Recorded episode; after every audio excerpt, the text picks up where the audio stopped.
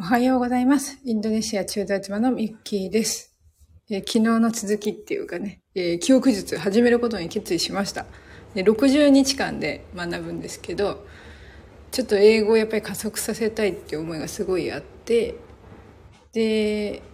まあ企業塾にも使えるだろうなっていうところもあって、記憶術を始めることにしました。で、トランプがいるんだって。で、トランプで練習するみたいで、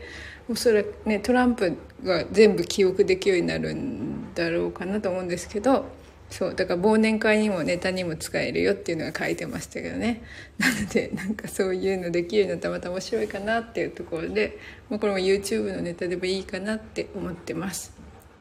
で最近あの私がね英語に苦しんでたらあのアプリをね紹介してくれたんですよ。英語の先生がね。ご自身が英語の先生されてるんですけどその時に参考にしたアプリがあってそれがすごいねあのいいらしくって。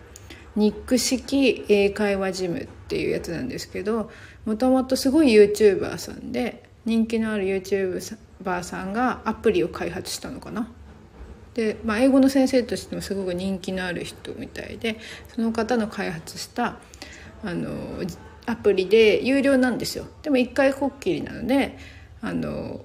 4,000円だったかな。昔は3,000円だったみたいですけどね。4,000円になってましたけどそれがめっちゃ面白いの。それがめっちゃ面白いの。ですごいなんか分かりやすい。この人めっちゃすごいな天才だなと思いながら 聞いていました。なのでちょっとやっぱりここに来て英語のみや伸び悩んで苦しかったので、まあ、それの手助けにあるものを手に入れて、まあ、年内には本気で英語だいぶ喋れるようになりたいなっていうところです。なので YouTube 英語で YouTube 始めたいっていう夢に向けて行動中です。やっぱり基本的に、うん、と今を変えたいなって思った時にしてるのがやっぱり同じことをしてても変わらないってことです。そうだから同じことをしてても変わらないんだったら違うことに挑戦するしかないっていう思いがあります。あとやっぱり企業塾みたいのをするようになって、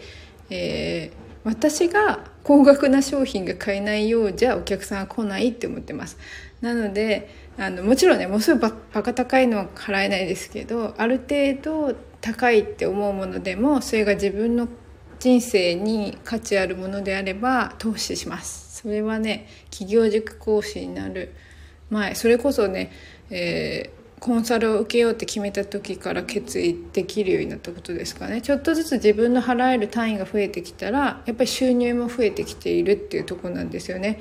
それやっぱり自分が出せないお金が入ってくるわけないんですよね。なのでそれを大事にしております。で今日もね YouTube 講座あるのでちょっとねあのみんな流れない動かないって思ってたんですけどまたちょっとずつみんなが動いてくれるようになってきてこのね流れを上手に生かして皆さんにね YouTube の面白さというか